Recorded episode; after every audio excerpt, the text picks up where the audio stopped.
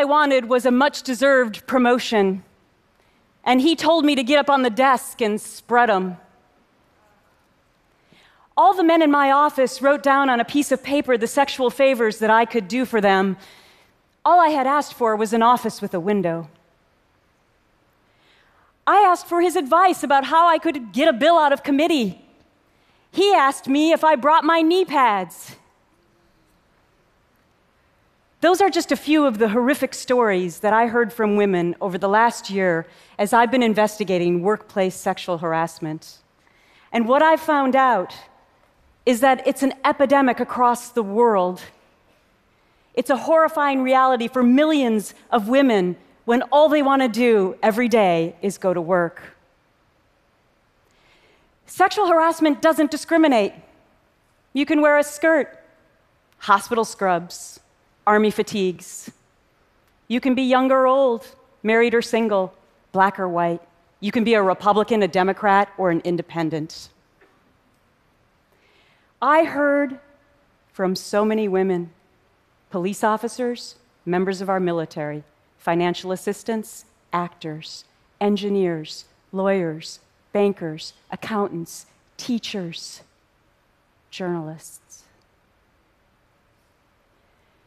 Sexual harassment, it turns out, is not about sex. It's about power and about what somebody does to you to try and take away your power.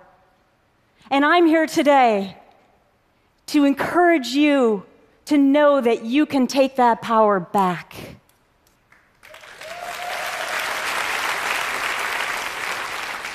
On July 6, 2016, I jumped off a cliff all by myself. It was the scariest moment of my life, an excruciating choice to make. I fell into an abyss all alone, not knowing what would be below.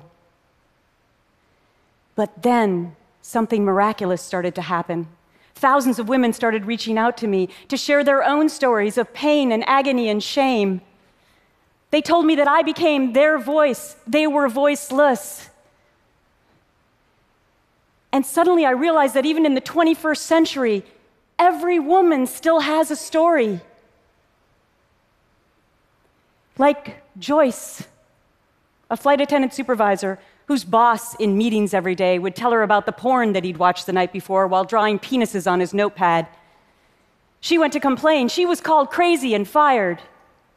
Like Joanne, Wall Street banker, her male colleagues would call her that vile C word every day. She complained, labeled a troublemaker, never to do another Wall Street deal again. Like Elizabeth, an Army officer her male subordinates would wave $1 bills in her face and say, Dance for me. And when she went to complain to a major, he said, What, only $1? You're worth at least five or 10. After reading, replying to all, and crying over all of these emails, I realized I had so much work to do. Here are the startling facts one in three women that we know of have been sexually harassed in the workplace. 71% of those incidences never get reported. Why? Because when women come forward, they're still called liars and troublemakers and demeaned and trashed and demoted and blacklisted and fired. Reporting sexual harassment can be, in many cases, career ending. Of all the women that reached out to me, almost none are still today working in their chosen profession, and that is outrageous. I too was silent in the beginning. It happened to me at the end of my year as Miss America when I was meeting with a very high ranking TV executive in New York City. I thought he was helping me throughout the day, making a lot of phone calls. We went to dinner, and in the back seat of a car, he suddenly lunged on top of me and stuck his tongue down my throat. I didn't realize that to get into the business, silly me, he also intended to get into my pants. And just a week later, when I was in Los Angeles, meeting with a high ranking publicist, it happened again, again in a car. And he took my neck in his hand and he shoved my head so hard into his crotch I couldn't breathe.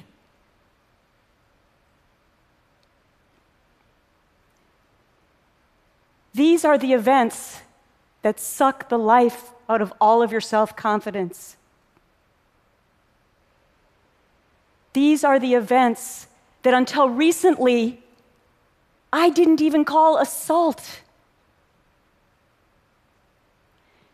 And this is why we have so much work to do.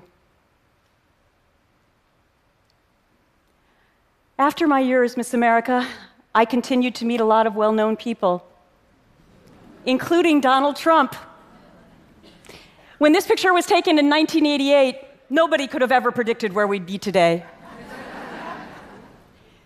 Me, fighting to end sexual harassment in the workplace.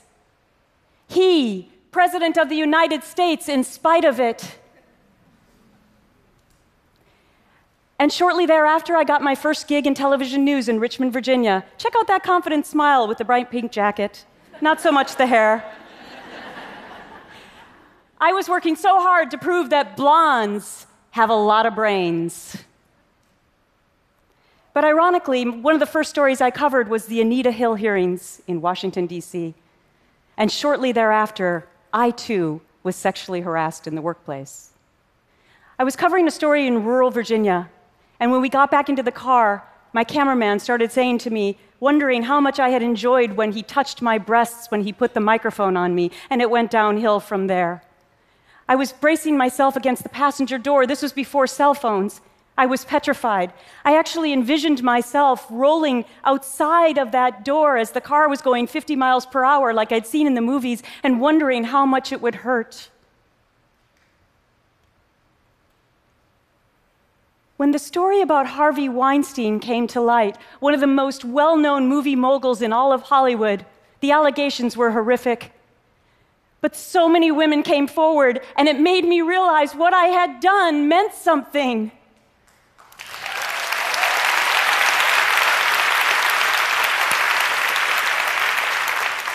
He had such a lame excuse.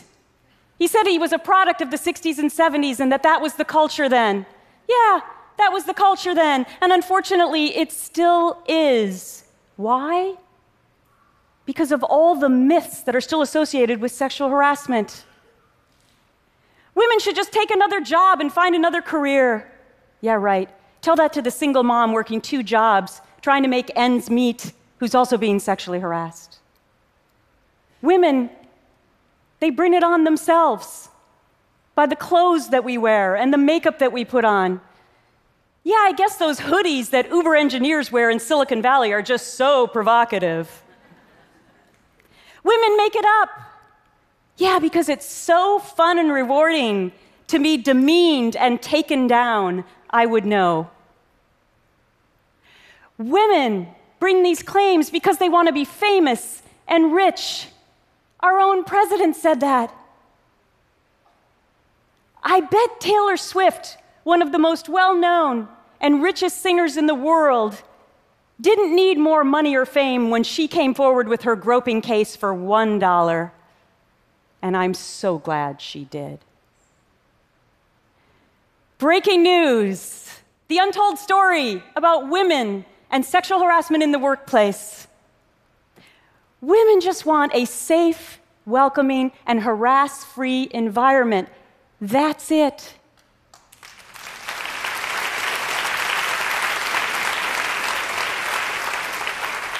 So, how do we go about getting our power back?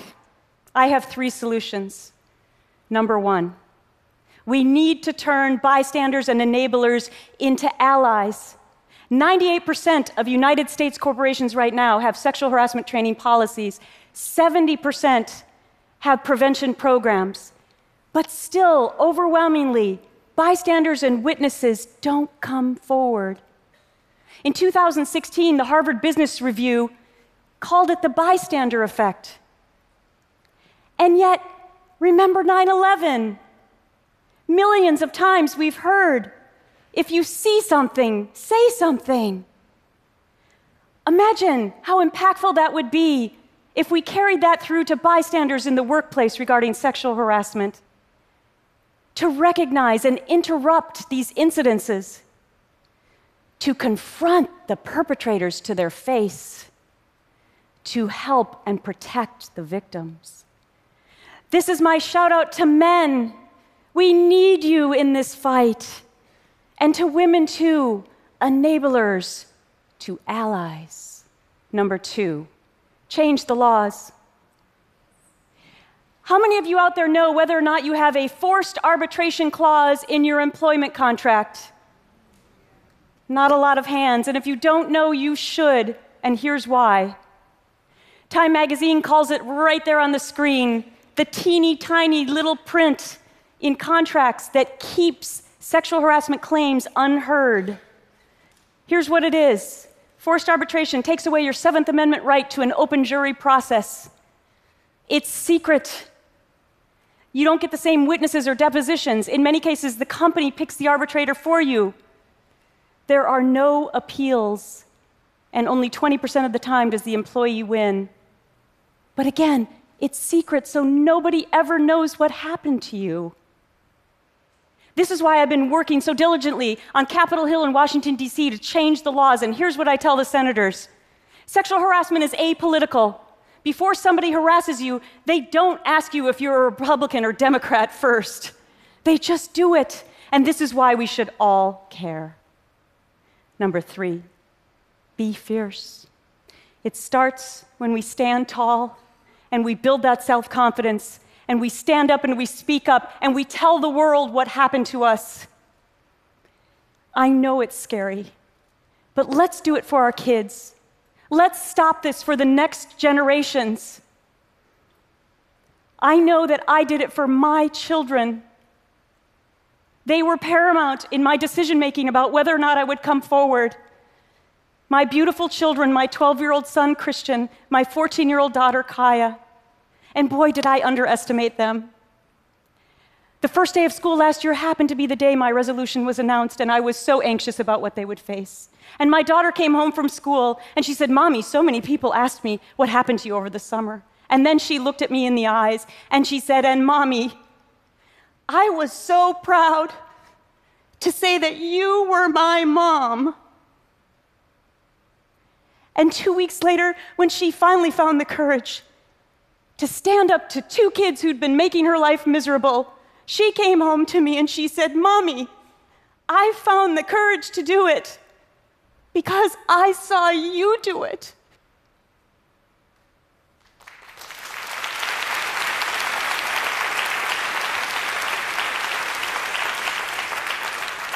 You see, giving the gift of courage is contagious. And I hope that my journey has inspired you. Because right now it's the tipping point. We are watching history happen. More and more women are coming forward and saying, enough is enough.